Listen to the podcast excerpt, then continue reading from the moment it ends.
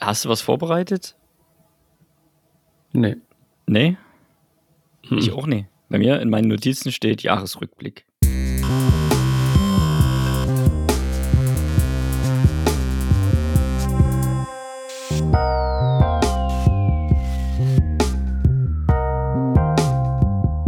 Das Sandpapier. Herzlich willkommen zur Zu einer neuen Folge vom. Sandpapier. Mhm. Äh, Folge 36 schon. Und die letzte im Jahr 2020. Jetzt wirklich. Ja, Was ist ja auch der 31. jetzt, ne? Hast du die letzte Folge schon gehört? Da Nee. habe ich ja schon angekündigt, dass es eigentlich die letzte war. Und jetzt machen Ach wir so. die allerletzte. Ich hänge ein bisschen hinterher, muss ich zugeben. Ah, die sind auch immer länger geworden. Ja. Ich habe schon, aber ich habe schon die Hälfte von der, von der letzten gehört. Äh, War- Warst du dann nie dabei? äh, ja. Es ist immer ein bisschen seltsam, das stimmt. Ich meine, müsstest du nie wissen, was äh, Inhalt war? Äh, Auch das, ja, aber es ist für mich immer was anderes, ob ich zuhöre oder ob ich, wie soll ich denn sagen, einen Teil gestaltende Rolle habe, einen Teil Moderation mache, mir Fragen überlege und dann ist das nochmal hören, was die anderen gesagt haben, für mich nochmal eine andere Art von Zuhören tatsächlich. Lerne ich immer noch mehr. Das stimmt Nochmal, natürlich. Ja.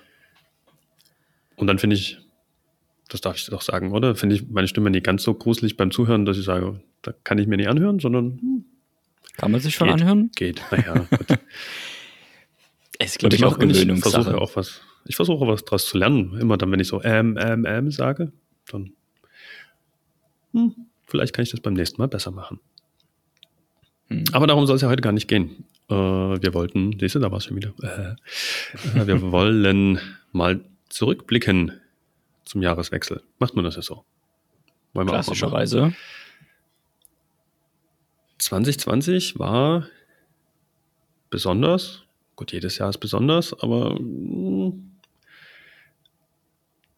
es, ich glaube, 2020 war- vor allem dadurch besonders, dass es unerwartet war und wir- wir uns wir oft gezwungen waren zu reagieren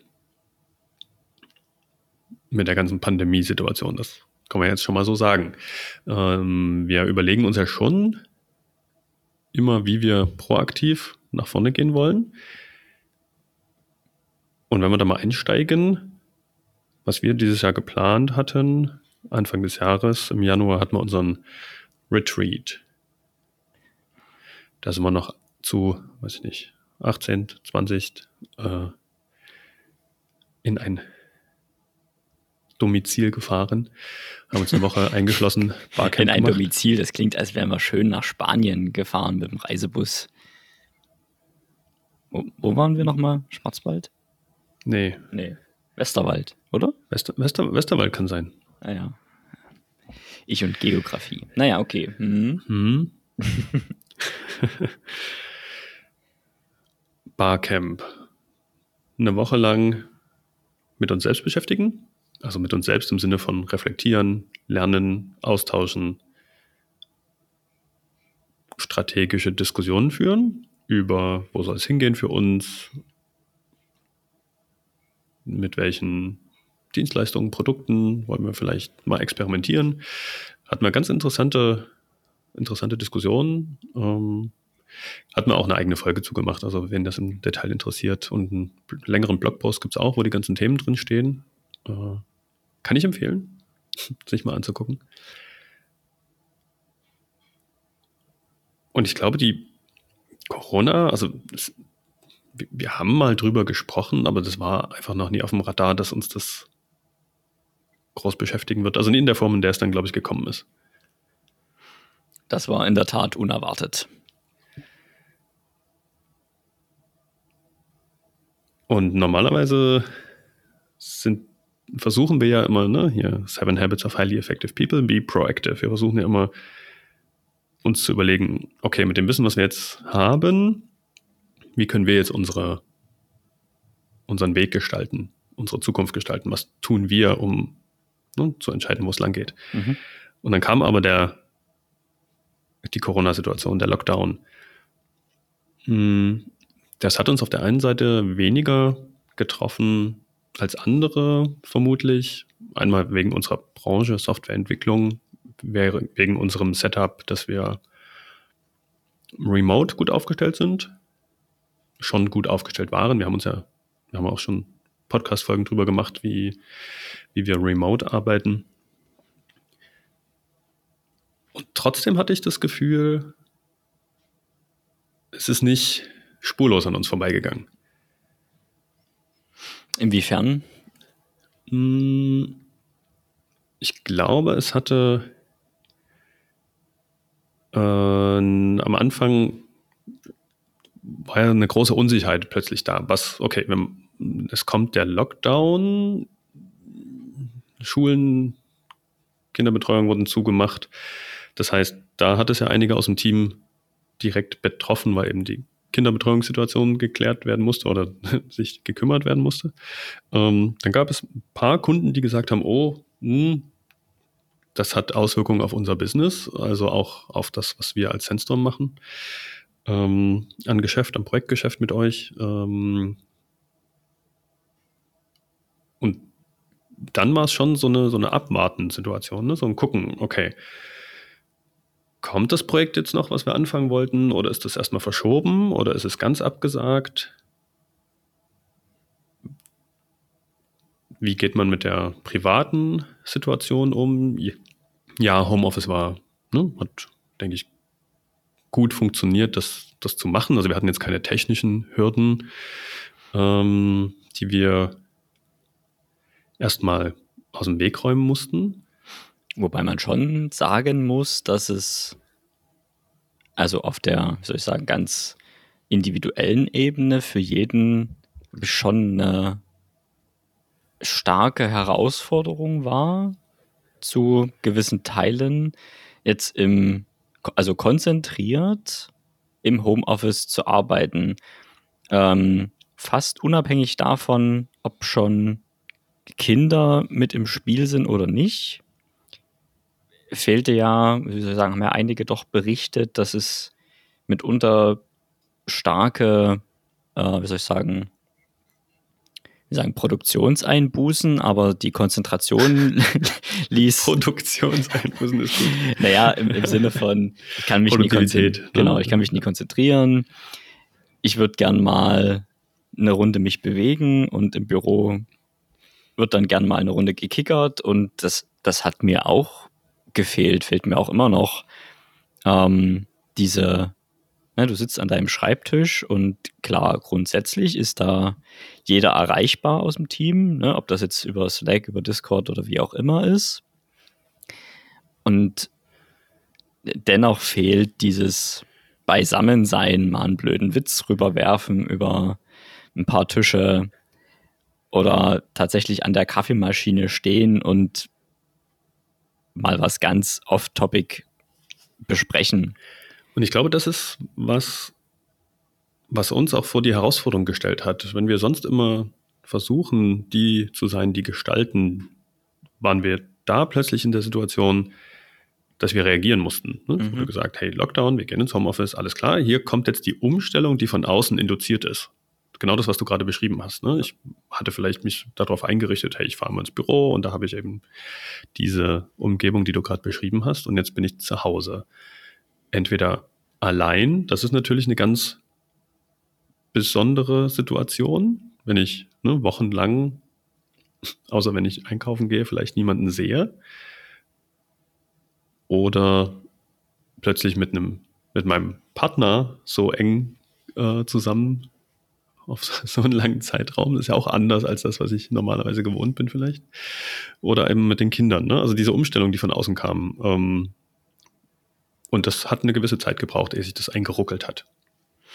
Und gleichzeitig konnte plötzlich jeder nachvollziehen, was es bedeutet, wenn diejenigen aus, aus dem Team, die sich eigentlich permanent in so einer Homeoffice-Situation befinden, gesagt haben, dass sie sich vom, vom Team irgendwo abgeschnitten, nicht ganz in Sync, man kriegt so wenig mit aus dem Büro. Ähm, das artikuliert haben, ne, wo gerne gesagt wird, ja, ach, äh, kann so schlimm ja gar nicht sein. Wir sind doch hier online im, im Slack und so weiter und so fort, aber dass, dass das nicht alles ist und wie viel Kommunikation nicht über diese Kanäle stattfindet und auf der Strecke bleibt und dass man diese ganzen, na, das alles zwischen den Zeilen und dieses, alle Metainformationen ja gar nicht so gut übertragen bekommt über digitale Kanäle. Das ist uns, glaube ich, und mir persönlich ganz deutlich bewusst geworden in, in dieser Situation. Na, mal schnell, mal schnell rüberrollen zum, zum Kollegen oder zur Kollegin und mal schnell eine Frage loswerden. Das, also wie soll ich sagen, das ist, glaube ich, Die nicht so in dem. Hürde war deutlich höher, ne? Ja, genau. Na, oder auch zu diese, die, die Blicke zu sehen im Team, wenn oder diese, diese Momente zu erkennen, wenn jemand frustriert ist oder kurz davor ist, frustriert zu werden und sich zu kümmern, dass das nicht eintritt. Das sieht man einfach nicht remote. Ne? Egal, über welchen Kanal man sich verständigt, das kriegt man schlicht und ergreifend nicht mit. Mhm. Ja, sehe ich, sehe ich auch so. Äh, wir haben ja da ganz viel gelernt tatsächlich. Äh, das eine ist die, das Thema schriftliche Kommunikation. Hat man, glaube ich, auch einen, einen Blogpost zugemacht. Äh, was es da an, an Stolperfallen gibt, wenn man plötzlich sehr viel mehr schriftlich kommuniziert als eben ne, das, das Zwischenmenschliche, was wir sonst vorher im Büro hatten, wo es immer mal wieder, gerade in der Anfangszeit, so, ich sag mal, kurze Schlagabtausche gegeben hat, Mhm.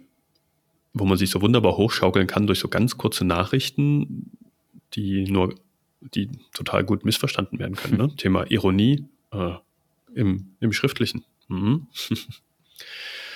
ähm, ja, oder auch das Aufeinander Acht geben im, im Team, wenn, ne, wie du beschrieben hast, wenn jemand im Büro sitzt und der grübelt und macht vielleicht frustrierte Gesten oder seufzt und ich krieg das mit, dann, dann kann ich genau das machen, was du gesagt hast. Ne? Ich kann mal hingehen und fragen, hey, was ist denn los? Äh, kann ich dir irgendwie helfen?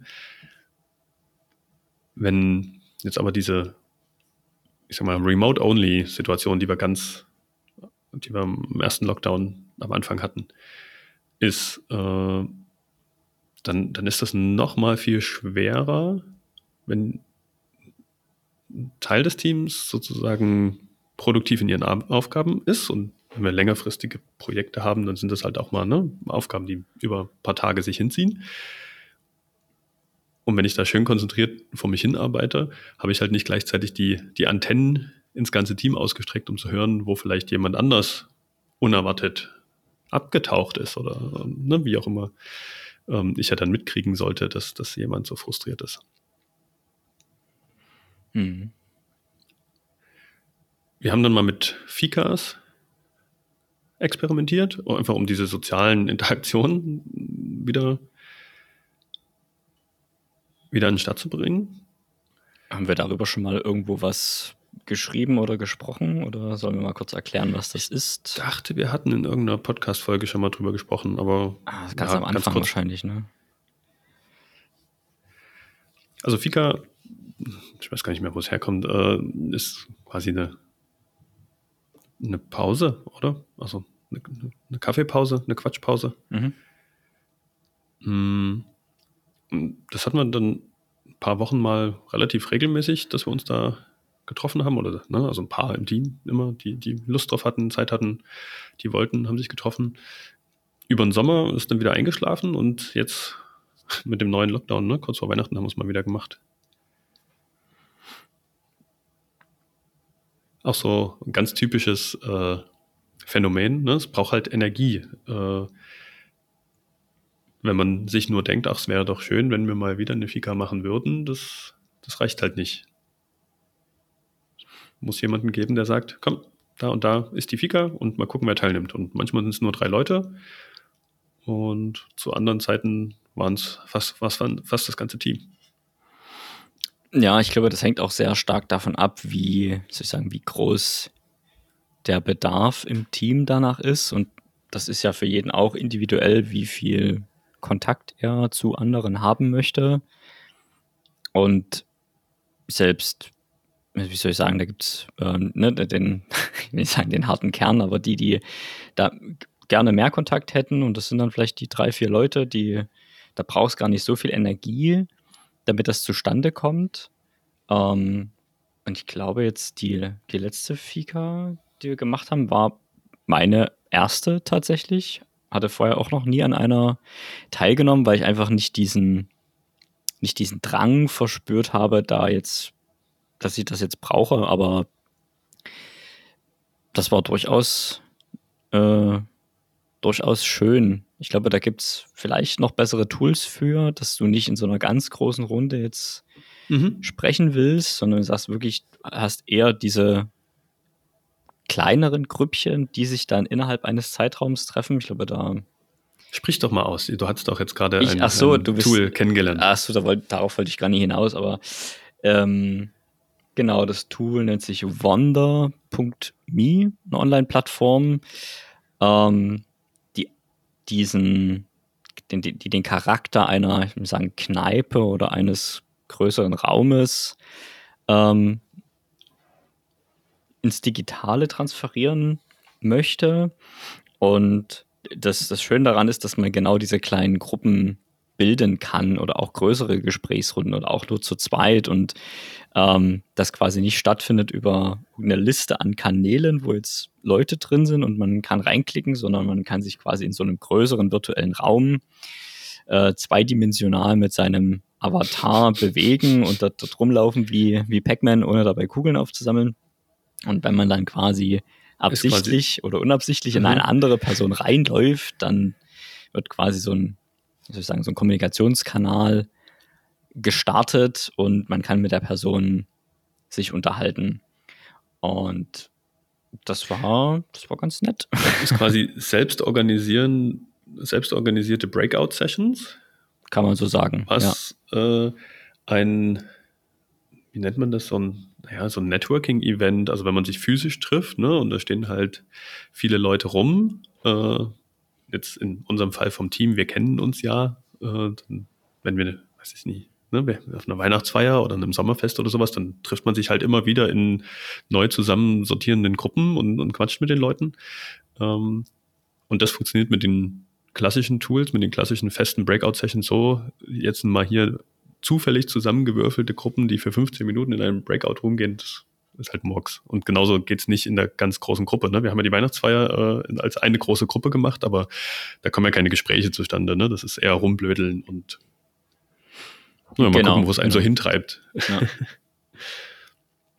Insofern finde ich das, ähm, finde ich das sehr clever, die Idee, ähm, die Wanda da hatte. Ich habe es persönlich noch nicht erlebt, aber von dem, was du erzählt hast, Fabi, das äh, klingt sehr, sehr clever. Könnten wir wahrscheinlich auch mal was selber gebautes in den, in den Ring werfen. Ich hätte da noch oh, so Verbesserungsvorschläge. Oh, oh. Die klassische Frage bleibt natürlich, ne? Wer macht's? Wer macht's? Äh, bevor äh, wir zu dem Stichwort kommen. Okay. Äh, weil wir gerade beim, bei der Weihnachtsfeier waren, ähm, wir haben ja lange überlegt, aber wir haben die Weihnachtsfeier dann auch digital gemacht dieses Jahr. Ähm, für, für mich ein Highlight war, äh, als ein Kollege im Team aus seiner Familienchronik was vorgelesen hat. Das, da war dann einfach mal 20 Minuten, ich weiß nicht, wie lange er gelesen hat. Äh, warst du da schon da? Das, nee, das habe ich verpasst. Ah, das ist sowas. Äh, ja, wir haben einen Kollegen, der hat, der hat aufgeschriebene Familienchronik von vor, ich weiß gar nicht, vier, fünf Generationen und, nee, reicht gar nicht, oder? Naja, so ungefähr. Mindestens 100 Jahre zurückgehend. Ähm, hat schon mal was vorgelesen und diesmal wieder eine andere Episode. Ähm, super spannend, diese ganz, ganz persönlichen Eindrücke zu bekommen von jemandem, der da halt eine Verbindung zu hat, der sagt, hey, das war mein Ur-Ur, weiß ich nicht, Onkel, Opa, sonst irgendwas. Ja, dann lese ich wohl das nächste Mal aus der Autobiografie von meinem Opa was vor. Na, Na siehst du? Das sind zwei Bücher. Die, die Dynamik ist da so spannend, ne? Dann, dann sagt einer, ach, guck mal hier, irgendwie kommt das Thema da drauf und sagt, ach, ich lese mal hier was vor. Und zack, ist, ne, alle hören andächtig zu und äh, ja, ging Ja. aber länger, habe ich gehört. Selbst, selbst remote. Ja, na, also ich glaube, ich habe mich dann um eins ausgeklinkt, weil ich dann dachte so, ah, ich muss um muss in fünf Stunden aufstehen, äh, geh, gehst du mal doch noch ins Bett. Also wir hatten dann noch eine schöne, wie soll ich sagen, der, der, der harte Kern hatte dann noch eine schöne Diskussion. Äh, Dann war aber die Gruppe wahrscheinlich auch kleiner, ne? na, wir waren dann fünf, sechs Leute, also Ja. jetzt nicht bloß drei. Mhm. Ähm, ja, also das, das geht schon, aber ich glaube, das ist auch die Grenze. Mhm. Na cool, also wir haben gesagt, Retreat Anfang des Jahres haben wir noch in Persona gemacht. Da war Corona noch so weit weg. Dann hatten wir, was hatten wir noch als Sandstorm-Events? Wir hatten, wir haben dieses Jahr ein Sommer-Event gemacht, im, im Sommer, draußen, mit viel Abstand. Wieder mal auf dem Permahof. Das hat auch funktioniert. Die, die dabei sein wollten und konnten. War ich nicht, war ich im Warst Urlaub, glaube ich, gerade. War- Wir sind mit den Alpakas eine Runde durch den Wald gewandert. Das war, das war echt Ich habe cool. Bilder gesehen, ja. Sehr witzig. Und Strategie-Workshop hatten wir, da haben wir ja auch eine extra Podcast-Folge zu gemacht. Auch das Remote, unsere erste Remote-Erfahrung, haben wir auch einiges gelernt, was man, was wir besser machen Mhm. möchten. Hat aber auch funktioniert tatsächlich. Ähm, hat auch gut funktioniert. Also ich glaube, es war auch eine zwei produktive Tage. Und war annähernd, also war anders anstrengend, sagen wir es mal so. Ja. Also die klassischen Strategie, weiß nicht, beim, also beim Retreat eher als beim Strategie-Workshop, dass die, die Nächte dann sehr, sehr kurz sind für einige. War jetzt remote nicht der Fall und dennoch war es sehr anstrengend. Ja, ich glaube, also ne, acht Stunden plus Pausen äh, in die Kamera gucken, sitzend auf den Monitor starren, dann haben wir es nicht so sehr interaktiv gemacht diesmal, ähm, im Sinne von, ne, geht mal irgendwo hin und schreibt irgendwas auf. Ja, großes Learning, mehr Interaktivität, auch remote reinbringen. Und interessant dabei finde ich ja, dass wir in unserem täglichen Doing im, im, im Grunde genommen ja auch acht Stunden am Tag vor dem Rechner sitzen und vielleicht nicht in die Kamera gucken, aber auf den Bildschirm gucken. Und das war ja zu unserem Remote-Strategie-Workshop im Grunde genommen das Gleiche.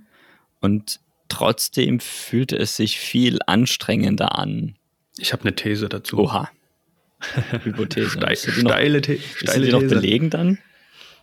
Ja, da müsste man wahrscheinlich noch mehr äh, empirische Untersuchungen zu Na machen. dann, hau mal, hau mal raus. Mm, Ich glaube, was ein großer Unterschied ist, acht Stunden, ich überspitze jetzt, aber acht Stunden zuhören konzentriert, ist, an, ist was anderes als unsere sonstige Arbeit, die ja ne, für den Mhm. Großteil der Leute Programmieren ist, wo ich selber nachdenke, wo ich mir auch selber eine gewisse Abwechslung habe, ne, weil das, was ich sehe, ne, ich muss vielleicht mal was nachgucken oder ich frage doch mal jemand anders. Ich habe mehr Abwechslung, glaube ich, drin.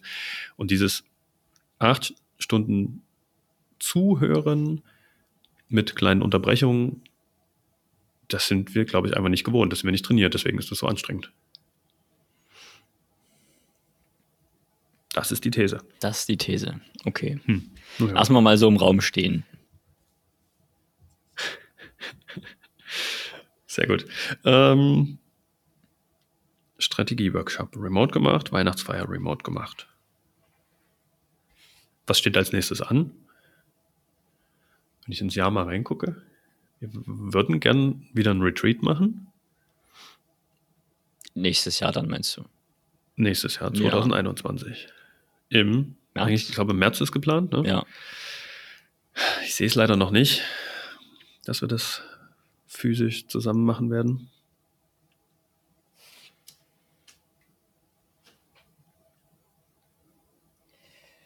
Schweigen im Walde. Ja. Ich, ja, ich habe keine Ahnung, wie sich das, also wer hat das schon? Ne? Genau, Also das ist ja eine große Glaskugel. so, genau, können wir mal die, die Murmel schütteln und oder würfeln, was auch immer. Ähm, das, das betrifft ja auch, ne, also die, die Neos Conference, die wir organisieren, äh, die im Mai stattfinden soll, soll nächstes Jahr, äh, wo wir jetzt entsch entschieden haben, dass wir das quasi zu einem großen Teil wieder remote machen werden, via Livestream und nur ganz wenige tatsächlich physisch vor Ort haben Zu mir aus werden. kommen, wir gleich nochmal. Die Ja. steht auch noch auf meinem Rückblickszettel. okay, cool. Ich mach mal einen Kringel ran, dass wir da Kringel gleich nochmal vorbeikommen. Ja, in, Ja, insofern, ne, also wir haben, wie soll ich sagen, äh, für Events, die noch weiter weg sind als März, schon entschieden, dass wir das nicht physisch machen werden. Insofern für jetzt in, naja, drei Monaten. Also keine Ahnung, ob der, der Ja, ich glaube, die Lockdown Chancen stehen, stehen Also- 80, 80 Prozent, dass wir, dass wir remote machen. Ja. Das so würde wird, ich jetzt mal einschätzen. Das wird ja nochmal interessant. So eine, machen wir dann wieder eine Woche? Oder? Da werden wir uns Anfang des Jahres quasi, wenn die Folge kommt, ab morgen, Ab morgen müssen wir dann überlegen. Ja. da werden wir uns nochmal eine Platte machen müssen. Ja. Mhm. Aber ist ja gut, dadurch, das, das ist für mich so ein bisschen auch das, so ein, so ein wichtiges Learning. Ne? Ich habe es ja vor uns beschrieben, als der erste Lockdown kam, das, das, das war überraschend. Ich meine, man hat darüber gesprochen, aber so, hm, geht das denn wirklich? Und jetzt wissen wir ja, was uns erwarten würde. Das heißt, jetzt fühle ich mich wieder deutlich mehr in unserem Element, wenn ich sage, okay, die Wahrscheinlichkeit ist wahrscheinlich ist größer 50 Prozent, dass äh, wir das remote machen werden müssen. Und wir wissen schon, es ist im März, also haben wir genügend Zeit, uns darauf vorzubereiten. Mhm. Das ist für mich ein gefühlt ein großer Unterschied, als wenn dann ne, ne- eine Woche vorher die Info kommt, ach übrigens, man, da, man soll sich nicht mehr treffen. Äh. Und Ja. nu? Das ist auch das, was ich so ähm, in, interessant finde und auch beobachte, dass der, der, erste, der erste Lockdown im Frühjahr, der, da- das war ja was, was ganz Neues. Also ich kannte das nicht in der, in der Form. Ähm, Ausgangssperren und irgendwie alle Geschäfte haben zu, außer so Lebensmittelläden. Äh, und das, das war ganz interessant zu beobachten, was, äh, was das mit den, mit den Menschen macht, dass das zum, das ist so eine, wie soll ich sagen, das hatte so was äh, Aufregendes. Es war ein, so ein kleines Abenteuer, ne? Was kommt jetzt auf uns zu und wie schlimm wird es? Und dann hatten wir ja das Phänomen, dass plötzlich alle gesagt haben, ah, uh, jetzt, ich brauche Klopapier und Nudeln. Das bringt mich, bringt mich über den Winter oder über, den, über das Frühjahr. Ähm, und ne, das war so diese, diese Ungewissheit, die so ganz enorm da war. Und jetzt im, im zweiten Lockdown, das ist jetzt mal speziell in Sachsen und also, naja, das sind wir ja irgendwie, weiß ich auch nicht, haben wir ja gewisse Berühmtheit äh, erlangt in diesem Kontext, deutschlandweit, was auch nie, nie, nie cool ist. Aber man hat so eine, also jetzt irgendwie diese, ist es so eine, so eine Gelassenheit eingetreten, ne, dass die in, in gewissen Formen nicht gut ist, brauchen wir gar nicht drüber reden. Aber es ist, es ist nicht mehr so diese, äh, ich sagen, diese, diese Panik oder es ist Die nicht Angst mehr so. Unbekannten. Genau, Ne? es ist, Dieses- es ist nicht mehr so ungewiss, was passieren wird. Es ist nur die Frage, wie lange dieser Zustand aufrechterhalten wird und Punkt. Die Leute wissen, dass, das hat man ja erfahren, dass es, wie soll ich sagen, es wird dann keine Engpässe an irgendwas geben. Das Warenverkehr und so funktioniert grundsätzlich. Und äh, das, das macht auch diesen riesen Unterschied jetzt zur zweiten. M möchte an der Stelle mal einwerfen, ne, dass wir Gerne. ja aus einer sehr privilegierten Blase berichten. Das stimmt schon, ja.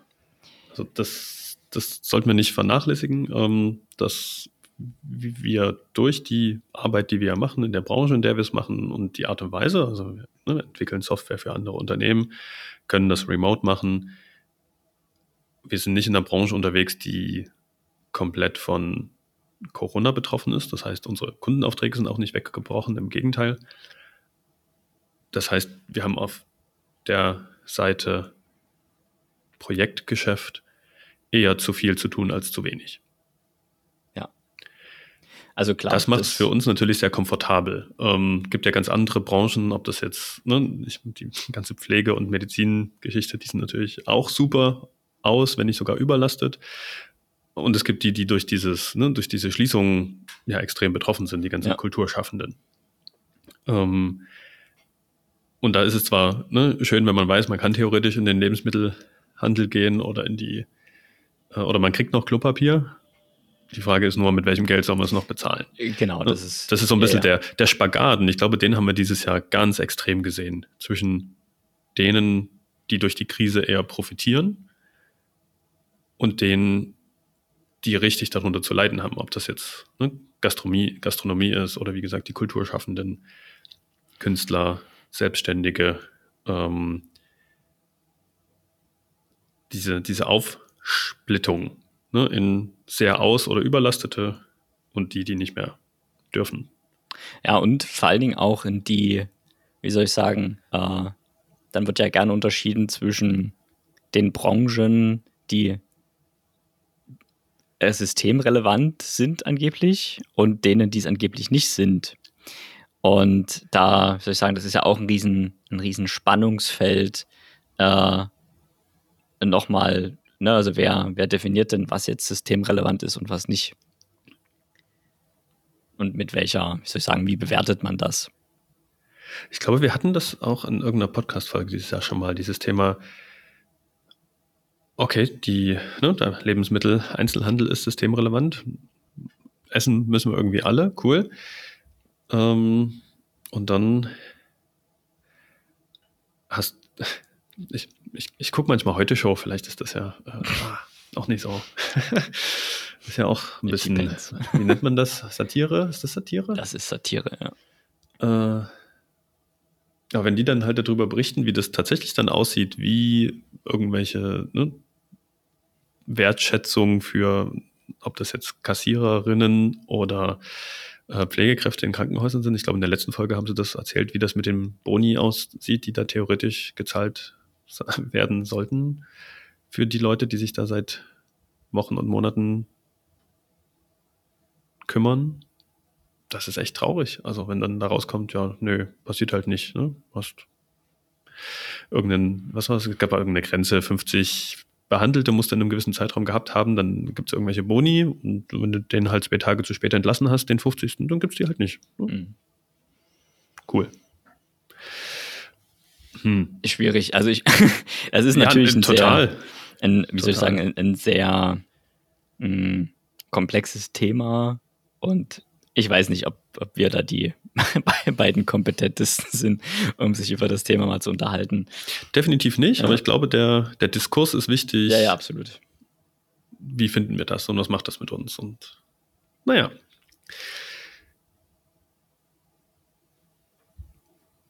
Gut. Corona. Naja. Aber es gab ja auch noch neben Corona andere Sachen, die uns dieses Jahr beschäftigt haben. Du hattest schon mal Neoscon angesprochen.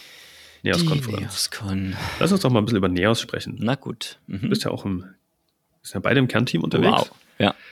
Ja. Äh, nicht auf der entwickelnden Seite.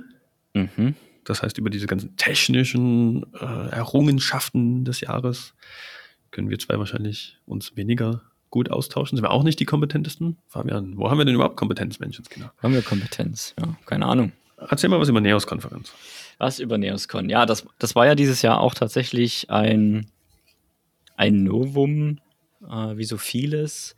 Die, wir wollten gerne die Neoscon wieder im alten Schlachthof in Dresden veranstalten, wie es 2019 passiert ist. Und ja, dann, dann war das ja, soll ich sagen, mitten in dieser sehr, sehr schwankenden Zeit zwischen, okay, jetzt plötzlich dürfen Veranstaltungen gar nicht mehr stattfinden, dann plötzlich wieder mal mit 50, dann bitte nur Fachtagungen und, und, und.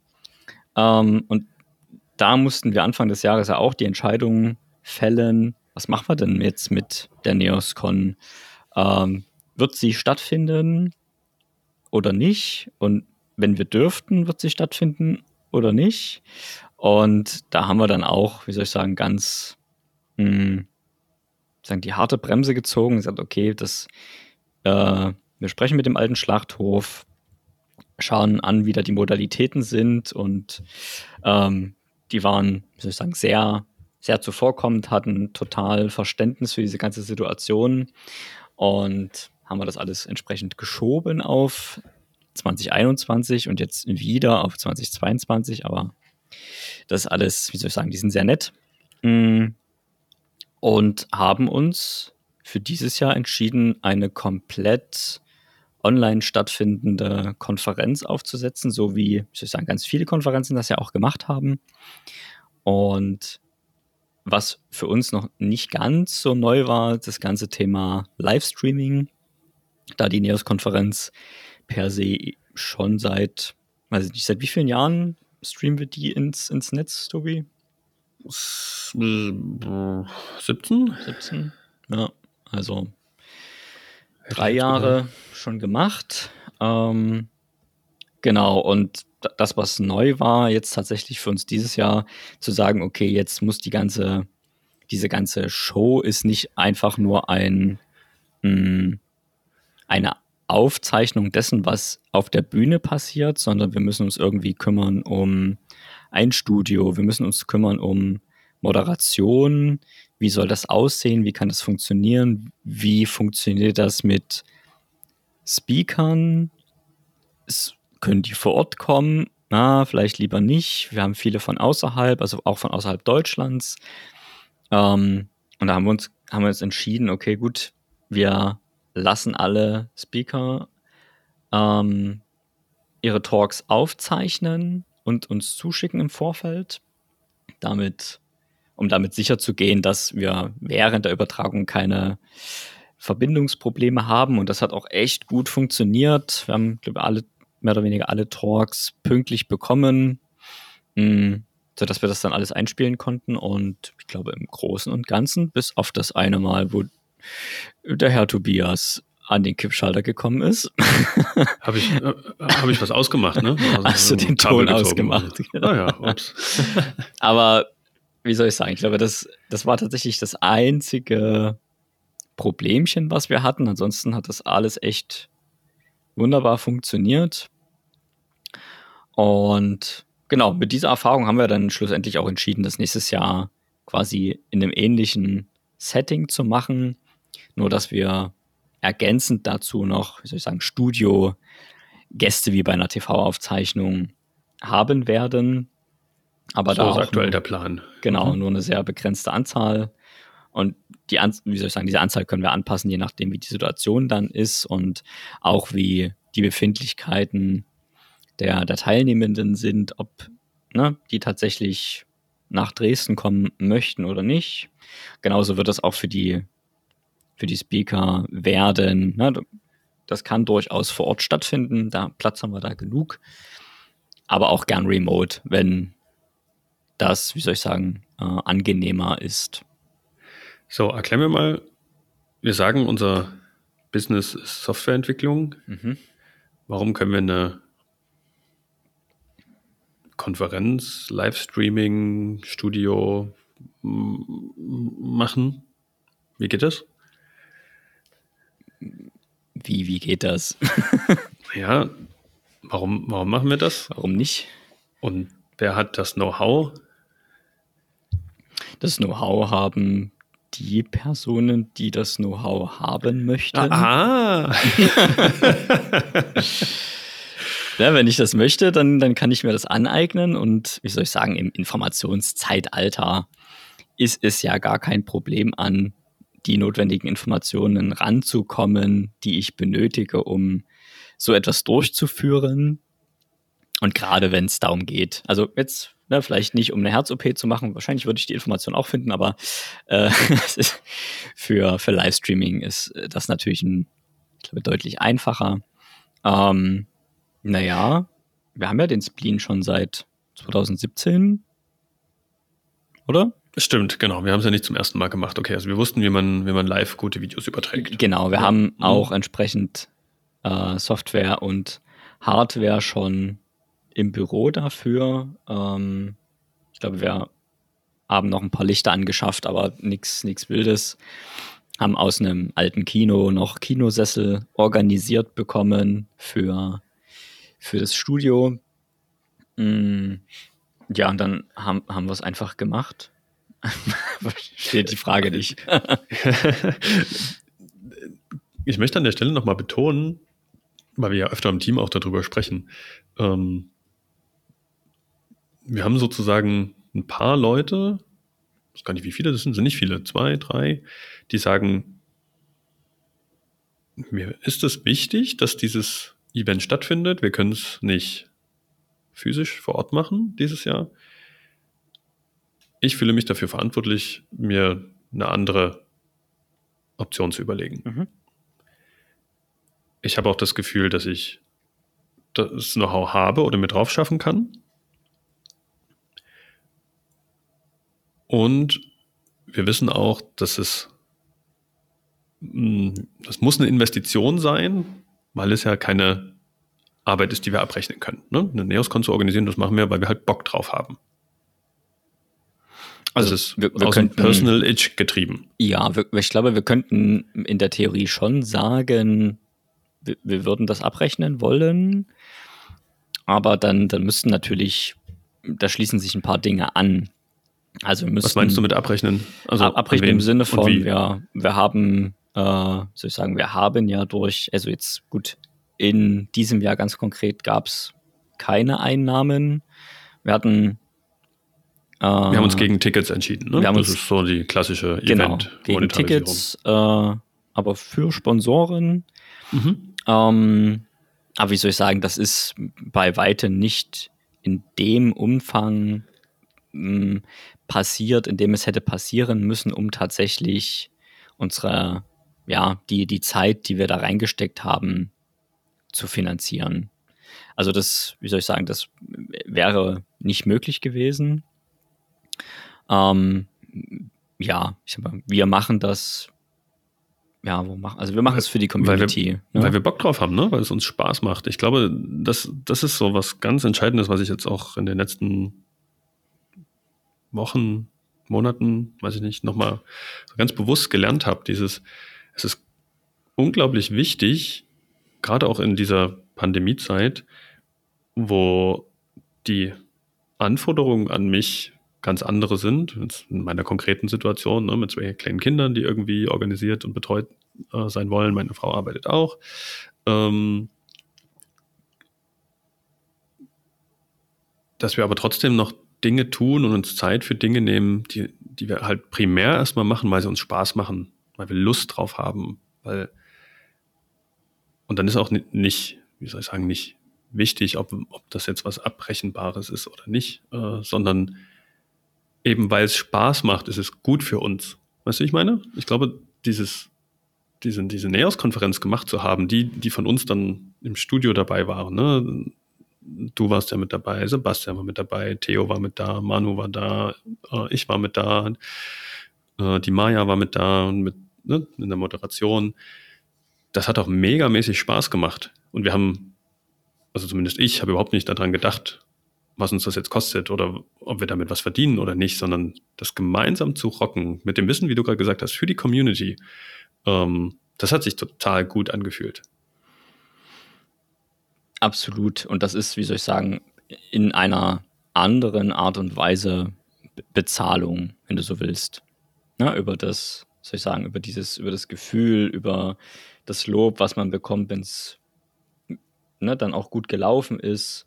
Ähm, die Community freut sich, dass, dass jemand da äh, das Zepter in die Hand nimmt und sich darum kümmert, dass es quasi einen Ersatz gibt, eine Ersatzveranstaltung. Weil es natürlich für die Community auch total wichtig ist, äh, sich mal, wie soll ich sagen, eigentlich einmal im Jahr mal mindestens persönlich zu sehen. Und in dem Fall halt über, wie soll ich sagen, über Videochat beispielsweise mal in, in Kontakt zu treten, wenn man sich sonst bloß über, über Foren und im, ja, im, im GitHub oder wo auch immer kontaktiert. Das ist natürlich bei weitem nicht so persönlich, wie es sein könnte. In, insofern ist das natürlich eine andere Art von Bezahlung. Plus, Bezahlung ist noch nicht das richtige Wort, aber ich komme gerade nicht drauf. Ne, es ist eine andere Art von Reward. Ne? Irgendwie, also es ist, wie soll ich sagen, nicht Bezahlung im, im klassischen Sinne. Nicht im monetären Sinne, sondern im, ich bekomme was zurück, ja. Ich, mir fällt das genau. nicht ein. Und mhm. das geht natürlich auch nur, ähm, weil die Situation für uns als Sandstorm so ist, wie sie ist. Würden, wie soll ich sagen, wären wir beispielsweise, keine Ahnung, also wäre es uns dieses Jahr nicht so gut gegangen, wie es uns schlussendlich gegangen ist. Projekt. Projektmäßig, ne? hm. Dann hätten wir uns wahrscheinlich schon nochmal überlegt, ob wir uns das auch leisten können. Also die Diskussion hätten wir, denke ich, durchaus geführt. Ja, klar, ja. führen müssen. Ne? Die Frage muss man, muss man sich immer stellen. Genau. Ob das Ergebnis, also wie das Ergebnis dann gewesen wäre, keine Ahnung. Aber die Diskussion hätten wir geführt. Ja. Ja, und da, wenn, ne, wenn man dieses Beispiel nimmt, was ich gerade gesagt habe, ähm, die, der, der Lockdown, der, wie soll ich sagen, der, der führt so dazu, dass man sich auf das Wesentliche, was man tun muss, beschränkt. Ne? Wenn ich gucke, hey, ich muss mich um meine Kinder kümmern, alles klar. Ähm, ja, ich habe irgendwelche ne, nötigen Einkäufe zu erledigen. Ja, auch, okay. Und dann möchte ich arbeiten. Ne? Ich möchte ja irgendwo das, was ich für Einkaufen aufwende an, an finanziellen Mitteln, das muss ja irgendwo herkommen. Das kommt halt aus meiner Arbeit. Okay. So. Und dann ist der Schluss ganz schnell im Kopf, ah, okay, wir müssen also Geld verdienen. Also ich habe vielleicht nicht die volle Kapazität ne, im Lockdown, die ich, die ich normalerweise habe. Also reduziere ich mich auf das, was Geld verdient. Und damit bleibt alles andere auf der Strecke. Und das war nochmal so ein ganz, ganz wichtiges Learning für mich. Nee, das ist nicht der richtige Weg. Ich darf nicht nur dort abschneiden, wo ich, wo ich kein Geld verdiene, sondern ich muss wahrscheinlich an, an beiden Seiten ein bisschen zurückstecken. Weil wenn ich keine Sachen mehr mache, die ich, oder andersrum, wenn ich nur noch die Sachen mache, von denen ich das Gefühl habe, die muss ich machen, um Geld zu verdienen, dann macht es keinen Spaß mehr. Mhm. Und das ist, glaube ich, so eine Falle, in die wir manchmal so reingetappt sind. Einzelne, ne? in, in bestimmten Situationen, wo man so denkt, oh nee, ich darf mir jetzt keine Zeit rausnehmen, um was zu tun, was Spaß macht. Genau, weil wir haben ja diese Corona-Situation und wir müssen jetzt Geld verdienen und die Firma soll nicht dabei draufgehen, ne, dass man in diesen, in diesen Notfallmodus rutscht und so diese klassischen Herangehensweisen, die wir ja haben, sich Zeit für Experimente zu nehmen, gefragt oder ungefragt, ähm, und Zeit für Q2-Themen zu nehmen, dass das nicht einfach hinten runterfällt und dadurch, wie soll ich sagen, sich die äh, alle Teammitglieder in einer gewissen Art und Weise dann äh, auch über alle Maßen erschöpfen mit dem, was sie tun. Q2-Themen, vielleicht mal kurz erläutert. Also Q2 steht nicht für das zweite Quartal im Jahr, sondern für den zweiten Quadranten in der Eisenhower Matrix, also für Themen, die wichtig, aber nicht dringend sind. Und das sind ja typischerweise die Sachen, die ich mache, weil sie mir Spaß machen, weil sie mir wichtig sind. Ob das jetzt ne, Qualitätssicherung ist, ob das ein Experiment ist, was ich mal machen will, ob das Zeit ist, um mich in Ruhe fortzubilden, ne, was zu lernen. Ähm, sind, und dadurch, dass diese Dinge nicht dringend sind, schneide ich sie gerne ab. Oder schneiden sie sich viel leichter ab als die Sachen, wo jemand anders hinter mir steht und sagt, äh, das ist vielleicht das Projekt äh, vom Kunden, das sagt, ja, hier gibt's aber eine, eine Timeline, äh, die bitte einzuhalten ist. Mhm. Ne, da haben wir wieder so, das ist ja alles systemisch. Wir bewegen uns ja in einem, in einem System. Äh, dadurch, dass wir die positive Situation haben, dass wir Kunden hatten, die selbst nicht stark von, von Corona betroffen waren, also im Sinne von negativ betroffen waren, haben die Kunden auch gerne Gas gegeben und gesagt, hey, jetzt lasst uns mal hier voran gehen, lass uns mal die Projekte machen. Wir haben weiterhin Timelines. Dann wird die Kapazität reduziert durch die ganze Lockdown und äh, Betreuungsgeschichte und so weiter.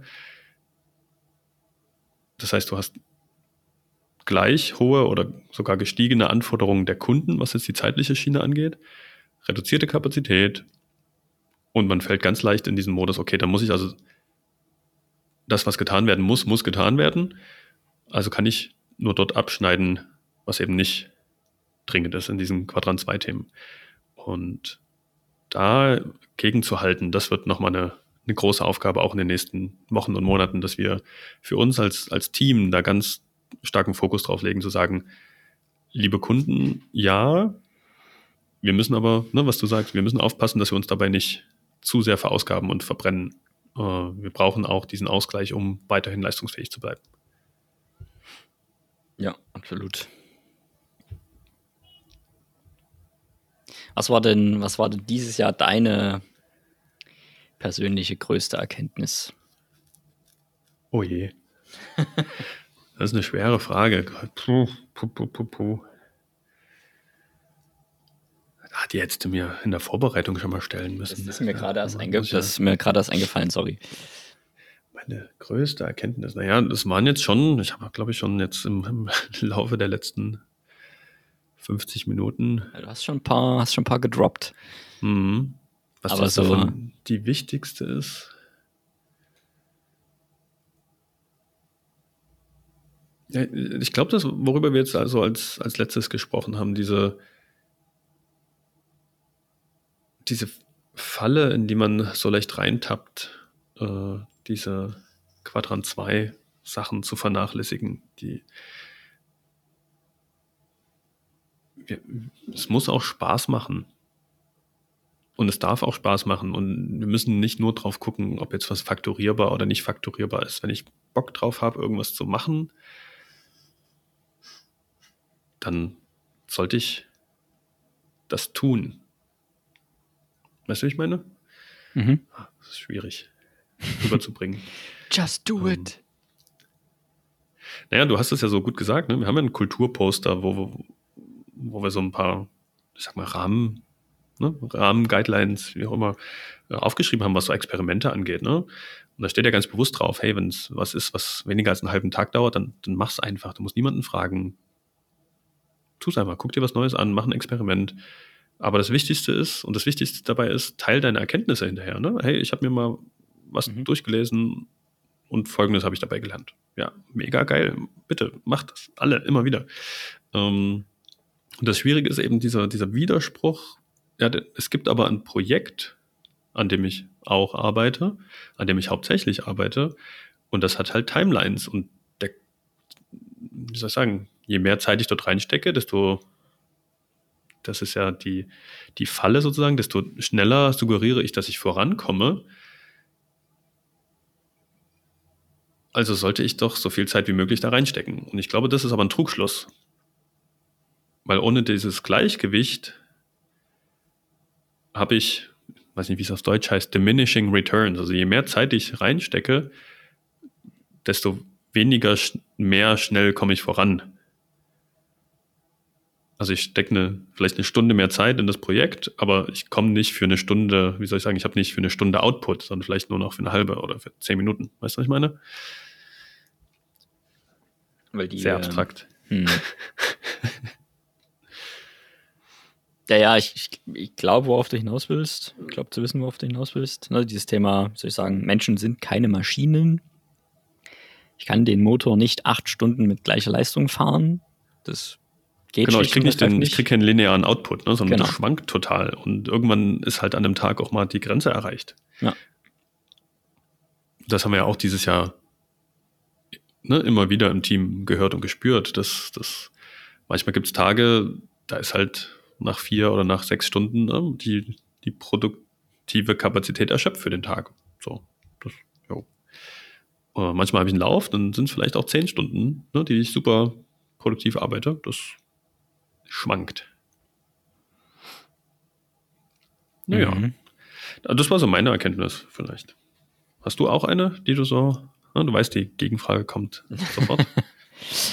Ähm, meine, ich glaube, mein persönlich, also am, die Erkenntnis, die mich am meisten mh, ja, vielleicht erhellt hat oder beeinflusst hat auf jeden Fall, mh, mm, ist das ganze Thema Diversität und gendergerechte Sprache und wie wichtig das ist und für wie unwichtig äh, es äh, zu großen Teilen immer noch gehalten wird und wie, wie soll ich sagen, äh, ich persönlich da auch die letzten Jahre drüber gedacht habe. Ähm, und ich ertappe mich jetzt immer wieder, oder beziehungsweise mittlerweile gehe ich ganz bewusst in diese Diskussionen, ähm, wenn ich, wie soll ich sagen, einfachstes Beispiel, ich surfe im Netz und dann bekomme ich plötzlich irgendeine eine Werbeanzeige für irgendein, na, wir suchen äh, hier, wir suchen Projektmanager und dann hast du in Klammern MWD dahinter und damit ist ja an alle gedacht. So. Dass das aber nicht so ist, diese, diese Erkenntnis hatte ich ganz, ganz intensiv dieses Jahr. Ähm, vielleicht können wir noch was über Common Purpose dann mal drüber sprechen. Schreibe ich doch direkt mal auf die Liste. Schreibt es auf die Liste, genau. Mhm. Ja, vielleicht ganz kurz. Common Purpose ist eine Führungskräfte-Weiterbildung, die über ein paar Wochen geht, äh, wo ich gerade dran teilnehme und man, wie soll ich sagen, innerhalb dieser Weiterbildung sucht man sich ganz explizit Themen, die von einem persönlich am weitesten weg sind. Und das Thema, soll ich sagen, gendergerechte Sprache ist für mich super weit weg gewesen. Also habe ich mich dem, soll ich sagen, diesem Thema mal genähert und soll ich sagen, mit Leuten gesprochen, die sozusagen davon betroffen sind, kann man, denke, kann man so sagen. Ähm, und was das für einen, sozusagen, was das für einen Impact hat bei diesen Personen, wenn sie mit Sprache konfrontiert werden, die, die sie nicht inkludiert. So, und Projektmanager ist, wie soll ich sagen, äh, man könnte meinen, naja, komm, da ist doch jetzt an alle gedacht, Männlein, Weiblein und äh, nicht binär. Das, das ist aber einfach nicht so.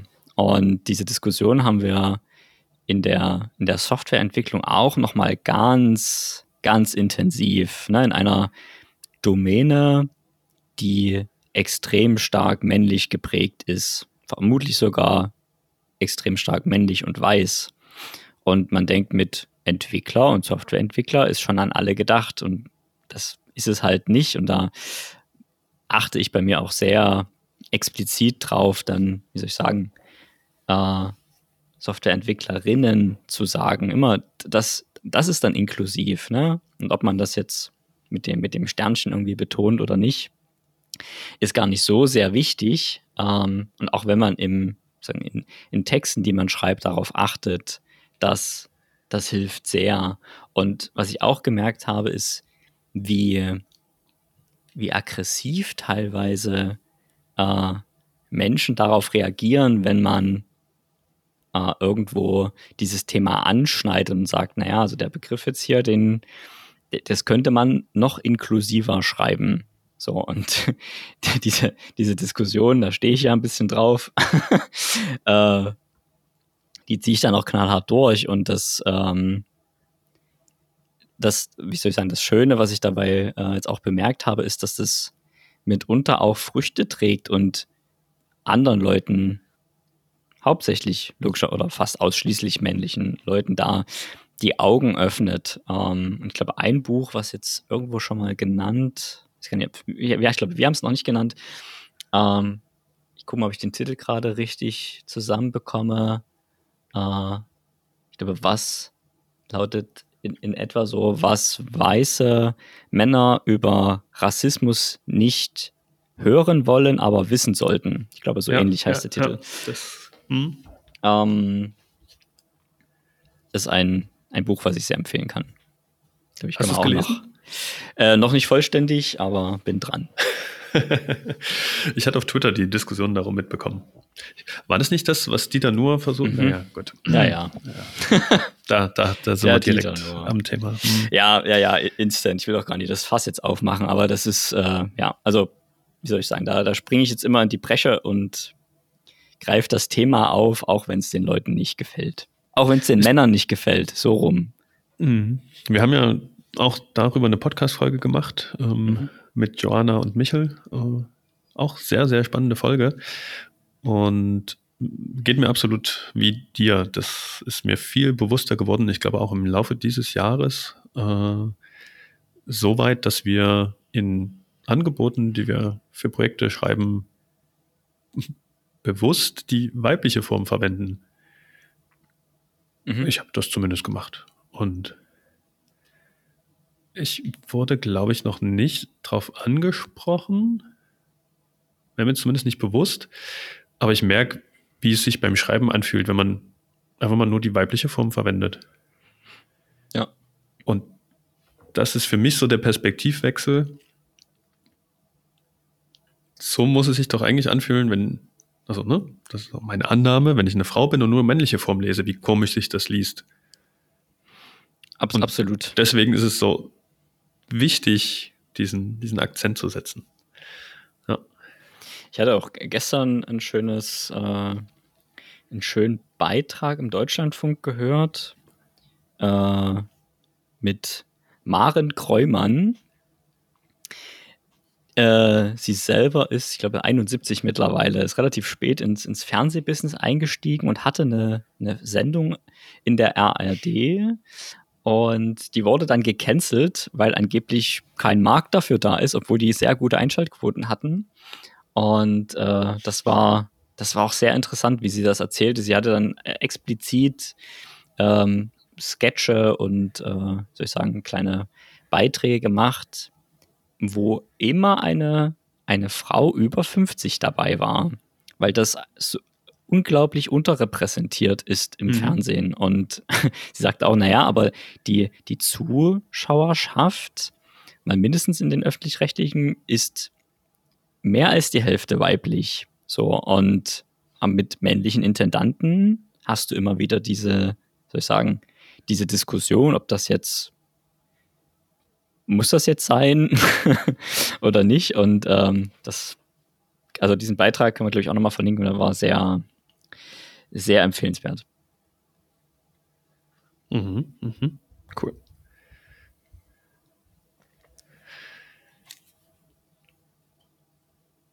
Also Diversität war für dich das Thema und du hattest gesagt, das kam auch im Zusammenhang mit Common Purpose für dich. Dann, du hast ja schon mal ganz kurz vor uns angesprochen, was Common Purpose ist. Common Purpose. Mhm. Ähm, Gibt es, glaube ich, seit 30 Jahren mittlerweile. Äh, ist, glaube ich, in England gegründet worden. Äh, und das Ziel von Common Purpose ist es, sektorenübergreifende Zivilgesellschaft regional aufzubauen. Sektorenübergreifend heißt, also hier in Dresden gibt es einen Standort, den macht eine gute Freundin, die Caroline Bünker.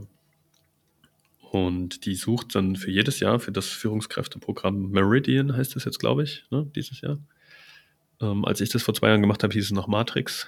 Äh, Führungskräfte aus der privaten Wirtschaft, aus der Verwaltung, aus gemeinnützigen Organisationen, Kirchen, ganz verschiedenen, also möglichst breit und divers aufgestellt.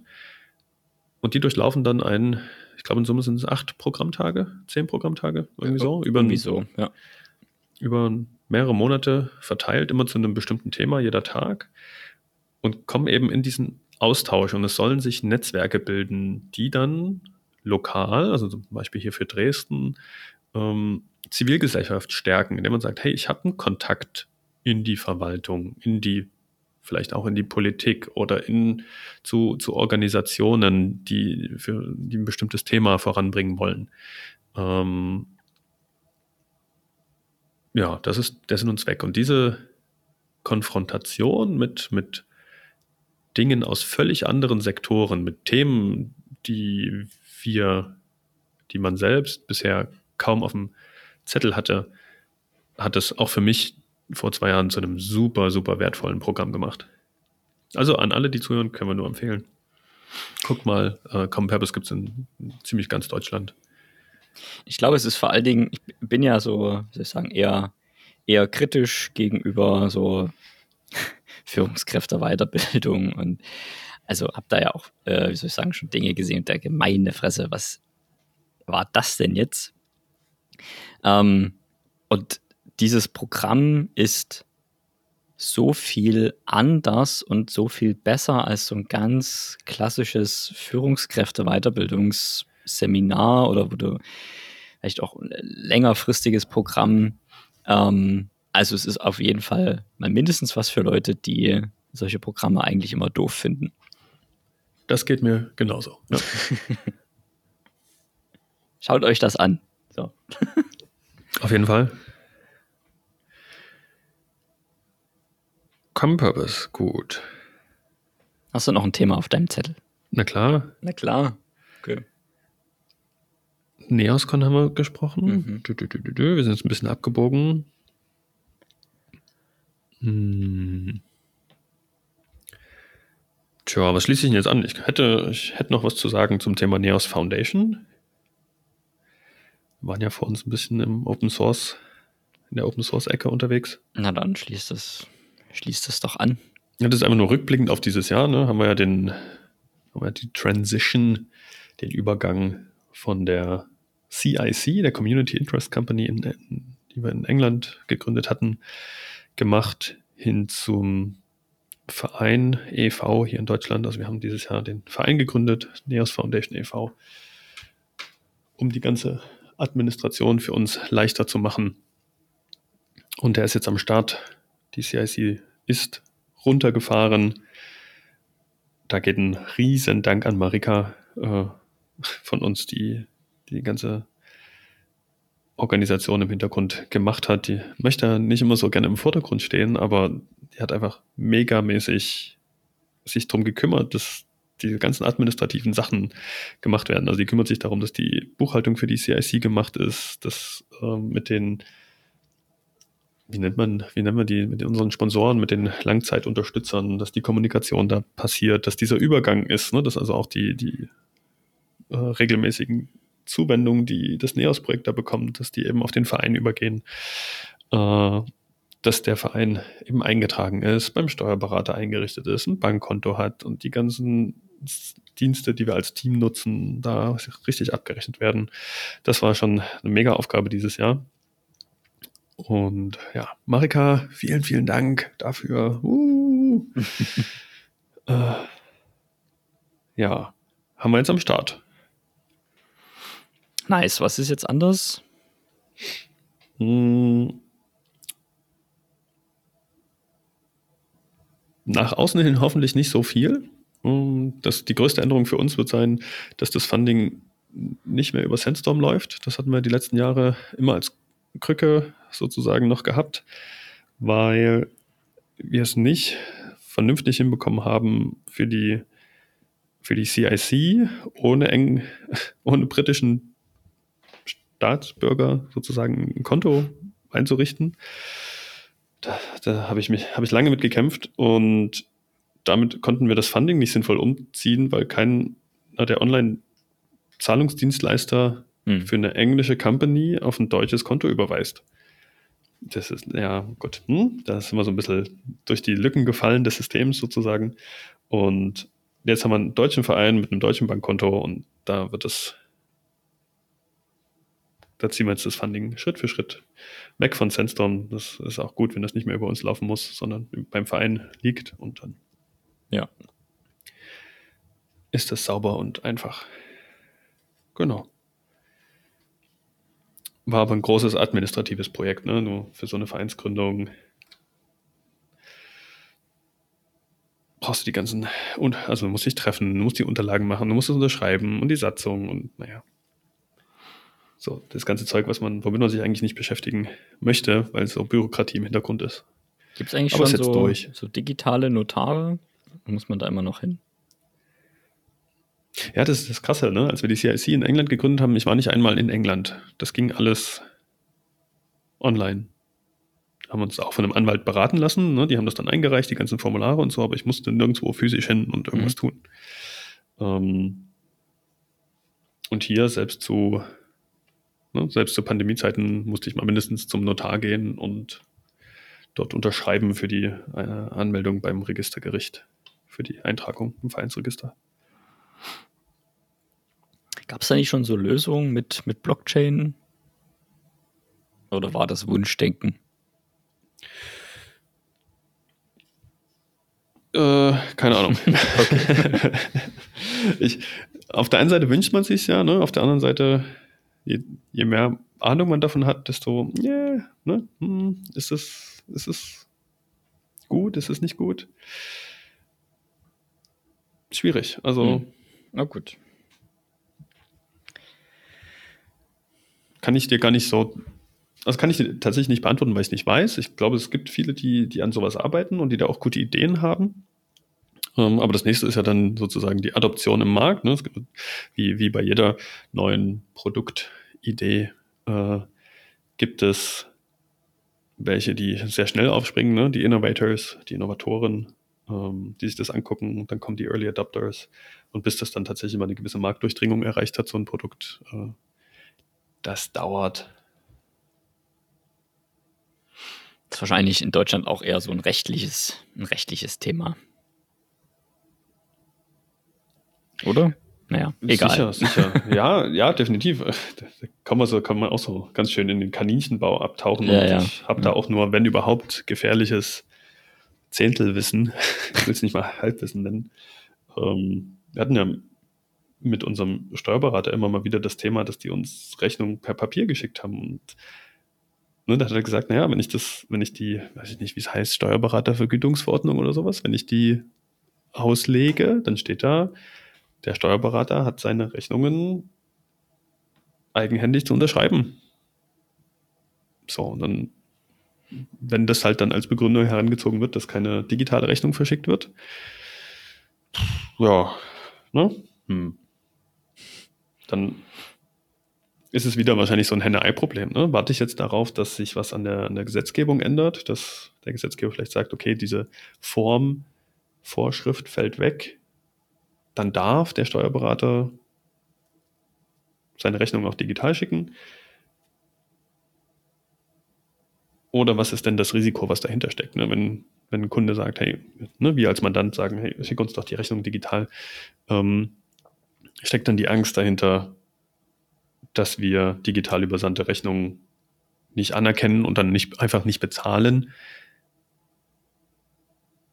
Aber wie realistisch ist denn das? Ne? Können, wir, können wir uns das als GmbH leisten, unserem Steuerberater zu sagen, oh, wir wollten von dir digitale Rechnungen haben, jetzt hast du uns zugeschickt und jetzt bezahlen wir sie nicht, weil wir die nicht akzeptieren?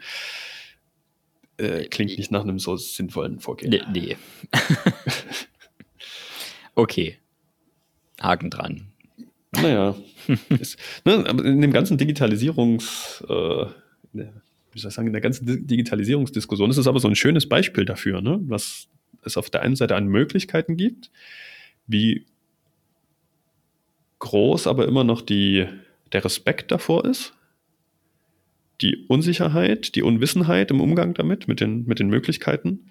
Und das sehen wir auch in ganz, ganz vielen Projekten, wenn wir die mit Kunden machen, die selber kein digitales Business haben, dieses Denken, was ist denn möglich, was sind die Risiken und ne, wie, wie verändern sich vielleicht Prozesse, worauf muss ich achten. Da gibt es eine, wie soll ich sagen, eine ganz große Kluft in, mhm. in der Gesellschaft. Ich mache jetzt mal das riesengroß, Bumm. ich knall das mal so hin, aber ja. Wenn wir mit Kunden sprechen, die selber IT-Unternehmen sind, ne, dann, dann ist dann ist das kein Thema, dann ist das halt einfach so, dann ist das digital und dann ne, sind die Prozesse so. Aber wenn wir mit Kunden sprechen, die das eben nicht als Kernthema haben, äh, dann ist dieses Denken ganz anderes.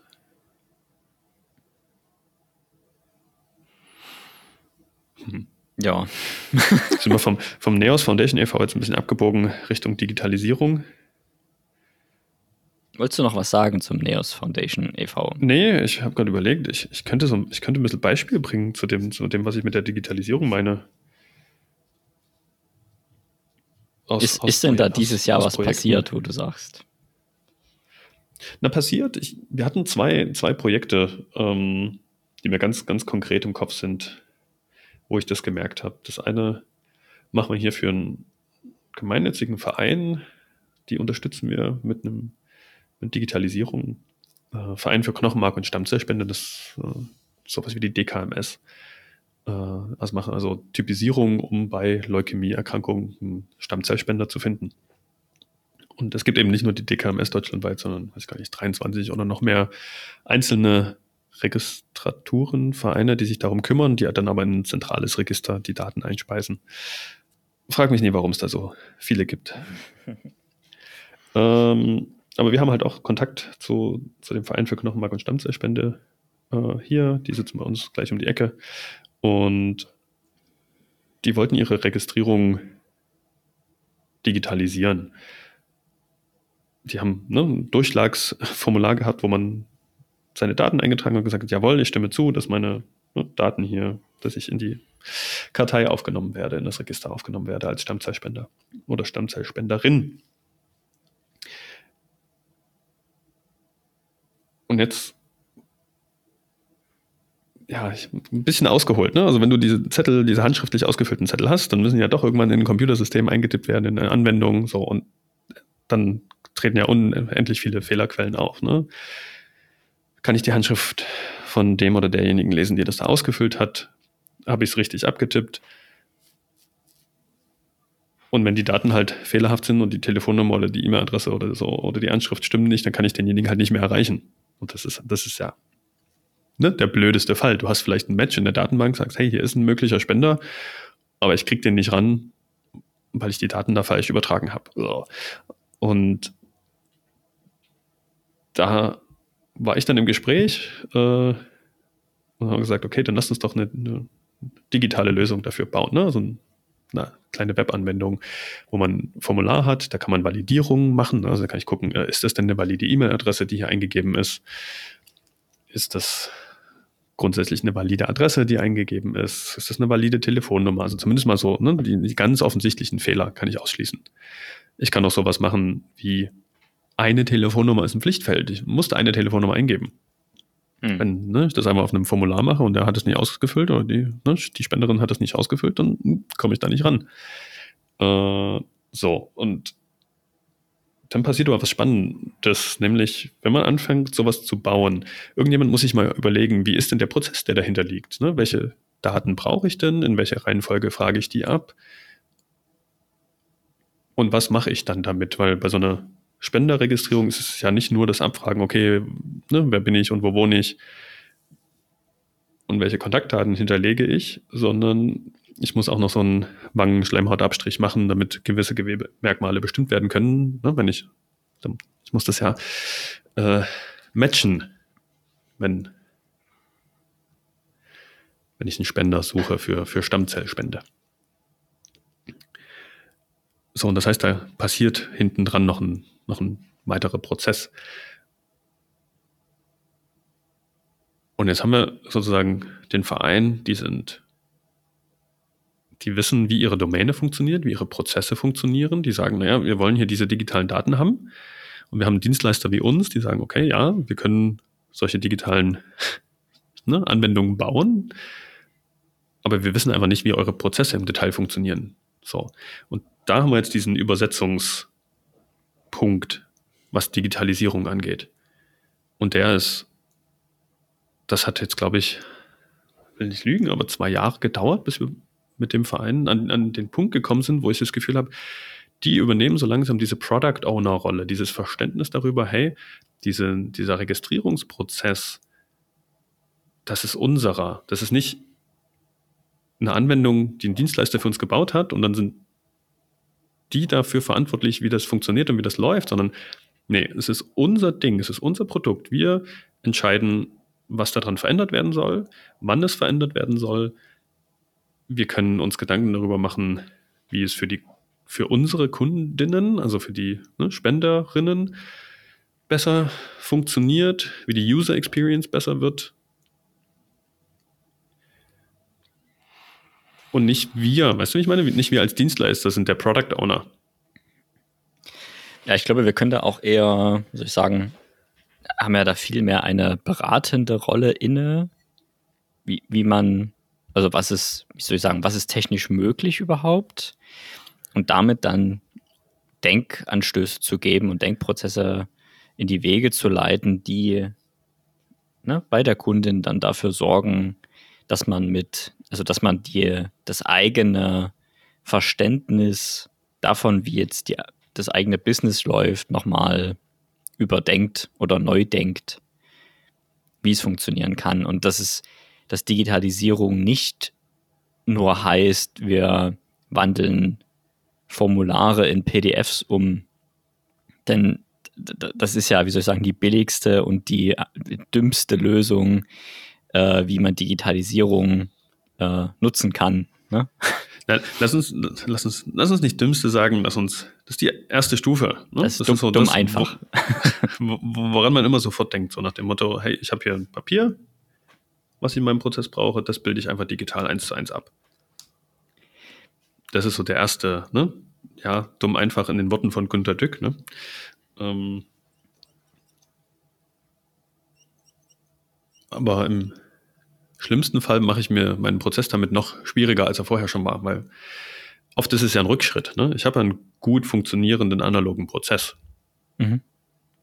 Ich weiß, hey, da kommen diese Registrierungsformulare rein und da gibt es einen Plan, wie die übertragen werden und was dann damit passiert und wo die archiviert werden und wie das mit dem Datenschutz funktioniert und so weiter und so weiter.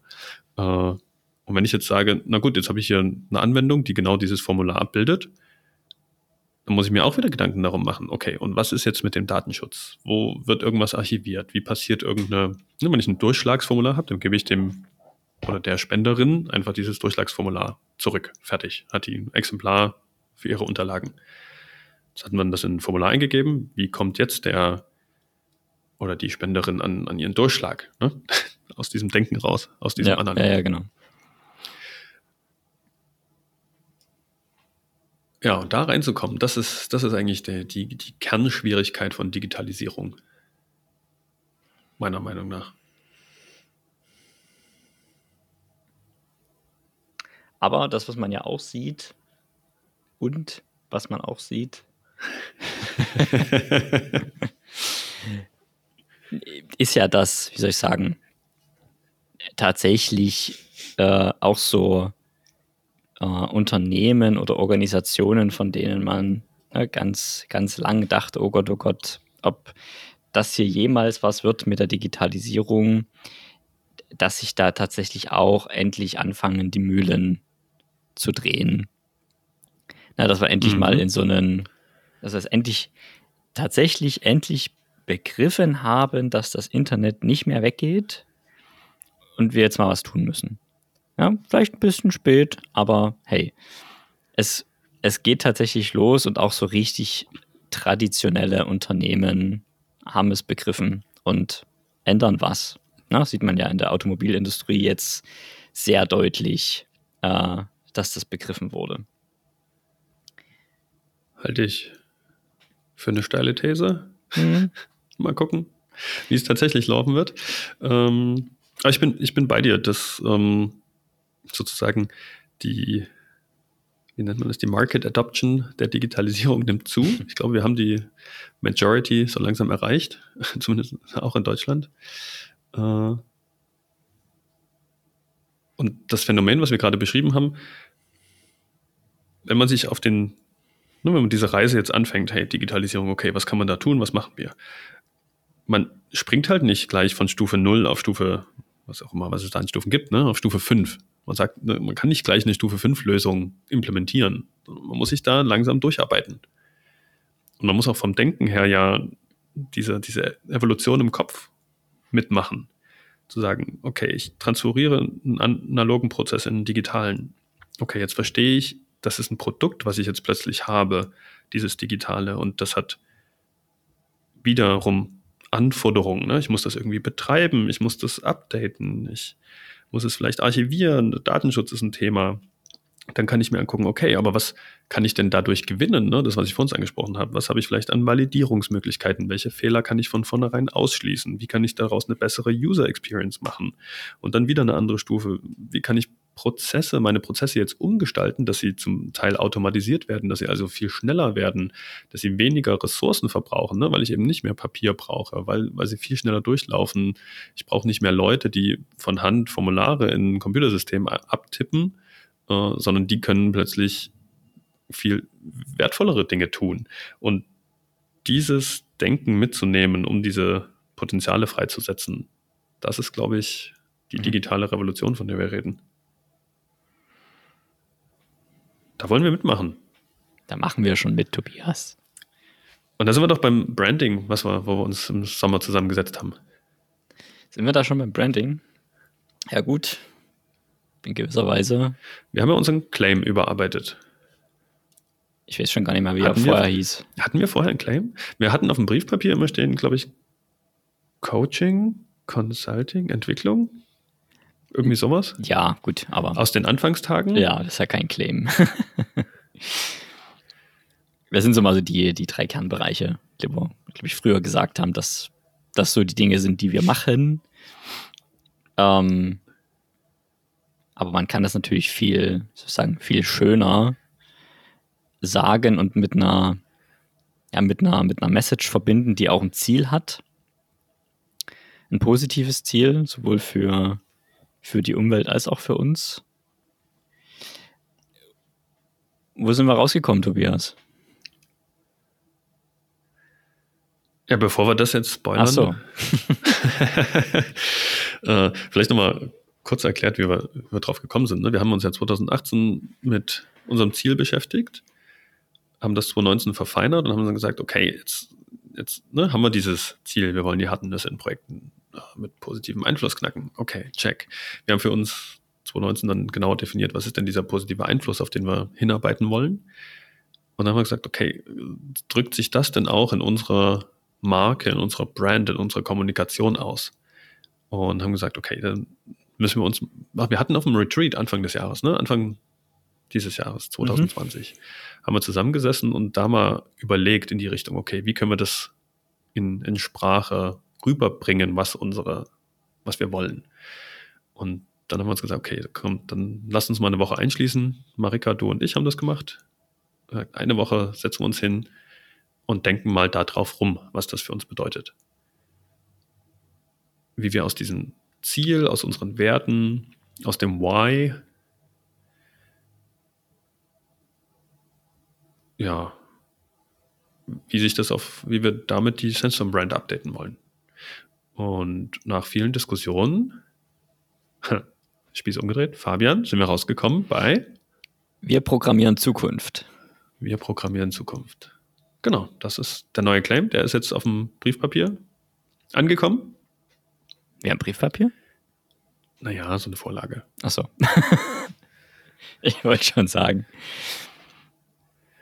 Und bei denen, die Weihnachtspost von uns bekommen haben, auf dem Päckel. Auf dem Päckchen, ja. Mhm. Genau, wir programmieren Zukunft. Ähm, und das soll ja, ne, das ist für uns eben genau dieser Ausdruck. Wir verbinden, wir wollen zwei Welten verbinden, eben dieses, dieses äh, Bereich Digitalisierung und ganz konkret, wir programmieren. Das ist das, was wir, was wir heute richtig gut können. Wir programmieren. Und auf der anderen Seite, wir machen das halt nach vorn gerichtet. Äh, Nachhaltigkeit ist uns wichtig. Wir wollen auch in Jahren noch am Markt tätig sein. Wir wollen nachhaltige Kundenbeziehungen. Wir wollen nachhaltig mit Ressourcen und Umwelt umgehen. Da haben wir auch die letzte Folge zu gemacht äh, vom Podcast. Und ja, wir programmieren Zukunft. Das ist der Claim.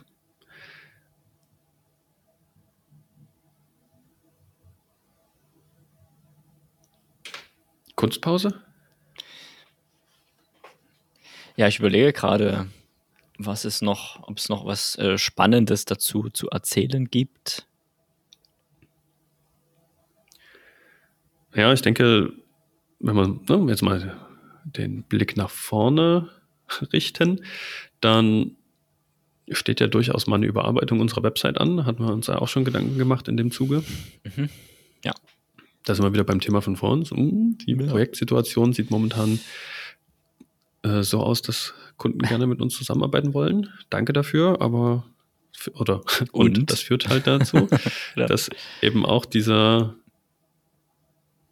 ja, das, was ich vorhin beschrieben habe, ne, dieses, wenn ich dann noch Zeit nehmen möchte, mir Zeit nehmen möchte für zum Beispiel interne Sachen, ne, Website überarbeiten oder für die Quadrant 2 Sachen, dann muss ich bestimmten Kunden halt sagen, ihr müsst ein bisschen auf, ihr müsst ein bisschen länger warten. Und ja, ich glaube, das Thema Website hätte es verdient, nächstes Jahr dran zu sein. Mal schauen, ob es passiert. In, in der Hoffnung, dass die zwölf Monate reichen. Also ich denke schon, dass wir das hinkriegen. Zur Not, Tobi, äh, machen wir das. Du und ich. Du kannst ja schon ein bisschen Neos. Mhm. Ich mache Photoshop. Ich kann mich einloggen, das ist richtig, ja. Einloggen kann ich mich ja. auch. Wir sind Power Editors. Mhm. Ja, äh, ich bin sehr gespannt. Gut. Sensor Branding haben wir uns also auch mit beschäftigt dieses Jahr. Wollen wir mal wir nach, nach, nach vorne blicken? Nach haben wir jetzt ja, schon anderthalb Stunden, ich glaube so, so langsam. Na dann blick mal nach vorne. Was hast du denn? Was, was oh, da, darauf war ich jetzt nicht vorbereitet. Erstmal ist Jahreswechsel. So viel können wir, so viel ist sicher. Naja. Was passiert denn im Januar? Ich weiß gleich gar nicht. Also ich habe eh andere Themen im Kopf. Ich so privates. So private, Zeug. so private, so hm. private Themen. Die anstehen. Die mich dann auch erstmal rausreißen. Naja. Das also, ist doch auch schön. Ja. Na, ansonsten gilt es, glaube ich, erstmal abzu. Also gibt es schon, außer von denen, also von den Themen, die wir jetzt schon besprochen haben, noch weitere Sachen, die anstehen? Ich glaube, wir sind wieder in so einer Art, hm, wie nennen wir das? Wir, ne, wir, wir, schauen ja momentan alle drauf, wie so das Impfen laufen wird, wie sich die Pandemie weiterentwickelt, funktioniert der Lockdown, äh, sind dabei uns irgendwie darauf einzurichten, wie das weitergeht. Ich denke, das werden wir Anfang Januar schon ein bisschen schlauer sein, wie das, wie das sein wird. Ähm, wir haben ja vorhin schon drüber gesprochen, wir müssen uns Gedanken drüber machen, was wir mit unserem Retreat machen. Die NeosCon hast du schon angesprochen, die nächstes Jahr ansteht. Wir wollen und wir haben gutes, gutes Projekt. Auftragsbuch, das, das ist schön. Das habe ich auch gerade schon gesagt, dass ähm, diese Balance also zwischen Dingen, die wir für uns intern machen wollen, die jeder für sich machen möchte, die wir für unsere Kunden machen wollen, das wird, glaube ich, aus ne, Sicht auf Sandstorm Anfang des Jahres äh, eine Baustelle, über die wir sprechen müssen und wollen, um da besser drin zu werden. Wir werden das Thema NEOS weiter treiben, also dieser sozusagen der, der Übergang zur NEOS Foundation e.V., dass das, dass das Funding äh, sauber übergeht, wird uns beschäftigen. Ich glaube, dass alles, was wir in der letzten Folge auch schon angesprochen haben, mit der ganzen mit dem Engagement, dem Lokalen, ähm, wird weitergehen. Wir wollen uns, ich glaube, im Februar, März rum, wir uns, ist das nächste Treffen mit der lokalen Agenda hier in Dresden vorgesehen. Bei uns, äh, wenn es physisch sein darf, ansonsten wird es wieder Remote-Treffen äh, werden. Da freue ich mich schon sehr drauf. Ähm, es passieren ja Dinge, so im, im Kleinen äh, geht es ja vorwärts. Und neue StudentInnen. Haben wir, wollen wir? Ich hätte Bock. Betreue ja immer niemanden, aber das macht ja nichts. äh, du betreust, da, klar, betreust du. Naja. Ähm, Im X-Play-Kontext natürlich. Natürlich.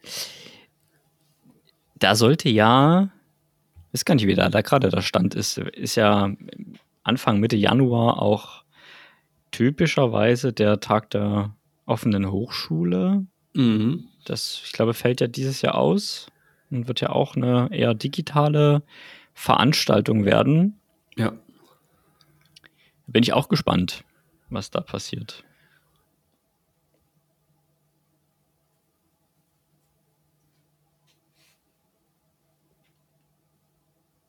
Hm. Ich glaube, das wird auch noch ein Thema, was uns beschäftigt. Wie ist es mit Teamwachstum? Wie wollen wir damit weiter umgehen? Wollen wir das? Wollen wir das forcieren? Wollen wir das nicht? Äh, gerade auch mit dem Blick auf die Projektsituation, wo wir ja oft sagen, wir wollen sozusagen nicht das Team vergrößern, nur weil jetzt gerade mal eine Phase ist, wo es mit den Projekten sehr gut aussieht. Mhm.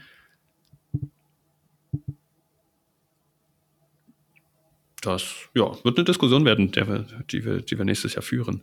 Ähm, ich glaube, was, was für uns immer sehr schwierig zu sagen ist, ähm, wo wir uns projektmäßig bewegen werden, ich, ich, würde mich sehr freuen, wenn wir nächstes Jahr ein, ein bisschen mehr wieder drüber sprechen können, was wir dieses Jahr angefangen haben. Also wenn wir von ein paar Kunden die Erlaubnis bekommen, äh, vielleicht die eine oder andere Case Study auch auf die Website zu bringen, äh, was wir da machen, weil wir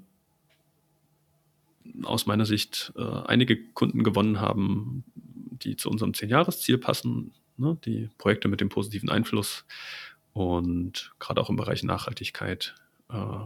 Da würde ich gerne, gerne drüber reden können, äh, was wir da machen mit denen zusammen. Na, vielleicht ergeben sich ja da die ein oder andere Podcast-Folge raus. Das, ja, das, das wäre wär ja auch ganz schön.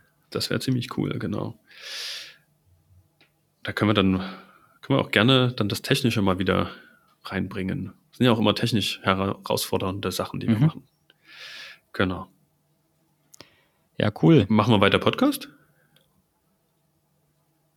Na, wegen mir, wegen mir gerne. Na, no, sollten wir, denke ich. Mir macht's Spaß. Das ist schön. Das war der Punkt, wo du sagen solltest, dass es dir auch Spaß macht. Ich, ich, hoffe, dass, ich hoffe, dass man das gehört hat, dass ich hier nie Captain Obvious spielen muss. Äh. Achso. Du weißt, ich bin so ein Freund von Dingen explizit. Ja, ja, ja, ja. explizit ist immer schön. Mach mal, Tobi. Mach mal. Gut. Ach, ich bin echt gespannt. Ich freue mich jetzt tatsächlich, wenn ich jetzt gucke, haben wir zwei Wochen Urlaub vor uns über die Feiertage. Wenn der Podcast rauskommt, sind anderthalb davon schon rum ich glaube, im Team freuen sich auch ganz viele auf Urlaub über die Weihnachtszeit. Ich habe tatsächlich gestern seit Monaten äh, mal wieder Zeit an der Konsole verbracht und konnte mal wieder ein bisschen zocken. Also das, das mhm. war ja, das war ja auch sehr schön.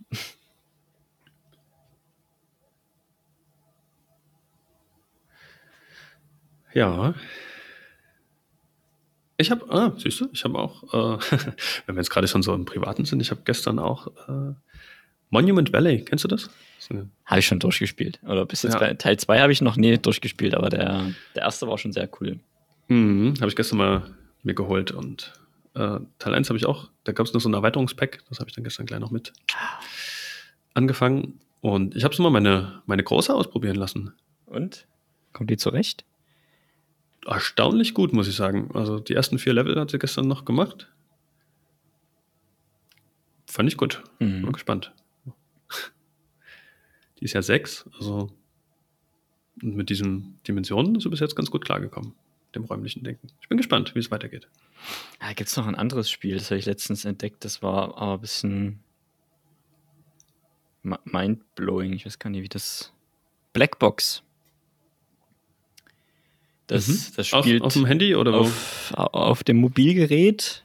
Okay. Das spielt auch sehr stark mit, äh, mit so, wie soll ich sagen, so klassischen Verhalten in Spielen, so Rätselspielen, die mal komplett außer Kraft zu setzen und dich zu zwingen, außerhalb auch deines Bildschirms zu denken. Uh, okay. Also das aber das ist echt, das ist, wie soll ich sagen, das ist geistig nie ganz trivial. also für mal eine Runde zwischendurch ist das, glaube ich, nix. Mhm. Wenn man mal ein bisschen spielen möchte zum, zum Abschalten. Aber so für die, für die Rätselfreunde unter uns durchaus mal ein Versuch wert. Sollten wir mit verlinken? Das können wir natürlich mit verlinken. Na klar. So, und dann würde ich sagen, mit diesen Spieleempfehlungen für, die, für den Jahreswechsel, Feiertage sind ja Spiele-Podcast. vorbei, verabschieden wir uns für dieses Jahr mit unserem Rückblick nach vorn. Danke, Fabian. Danke, Tobi. Hat Spaß gemacht. Jetzt reicht's aber auch. Dann, tschüssi. Tschüssi. Äh, Rutscht gut ins neue Jahr genau. und Bleibt wir freuen uns auf euch. Tschüss. Tschüss.